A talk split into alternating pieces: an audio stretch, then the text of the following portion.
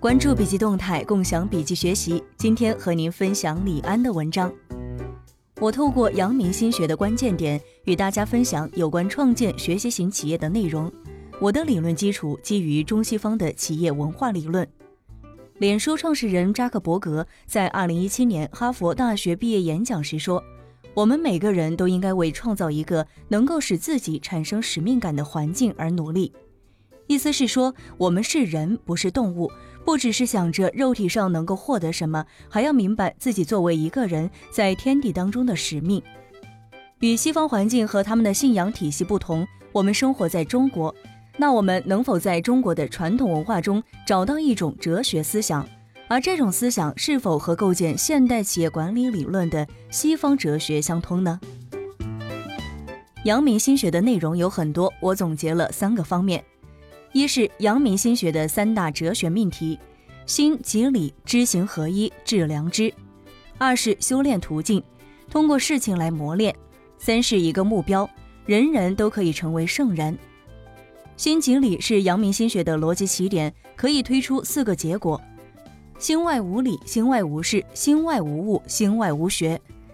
人类繁衍至今，对无限的世界依然抱有恐惧，安全感一直都是人类追求的重要内容之一。所以，我们如何才能够做到在无垠的时间中安顿有限的生和心？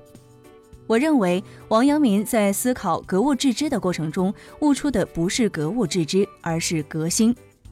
人认识世界是通过自己的感官，而人的感官只是人的感官，不是人之外的感官。阳明先生说：“当我们说物不是客观的物，而是我们心中的物，就做到了心无外物。”如今已经过了五百年，裸眼 3D 和 VR 技术已经出现，我突然意识到，这就是阳明先生五百年前说的“心外无物”。我们可以不通过看的动作刺激人的视网膜。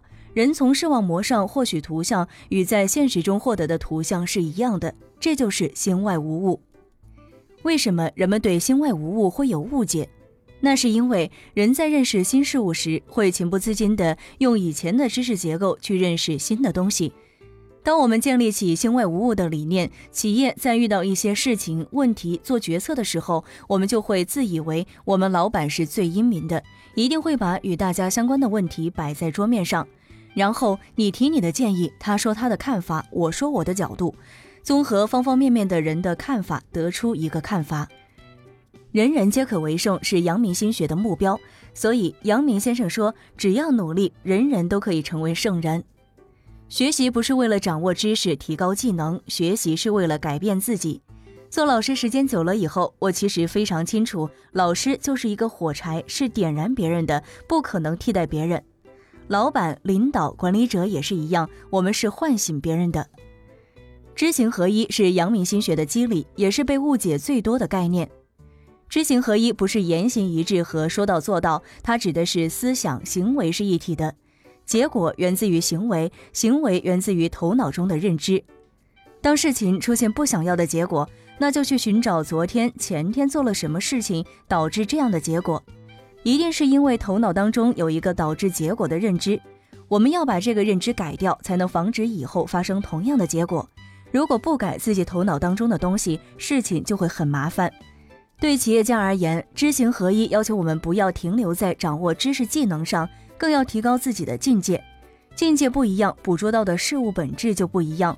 而抓住本质做出的满足本质的产品，才是具有生命力的产品。这是知行合一在我们企业管理、市场营销当中的一种体现。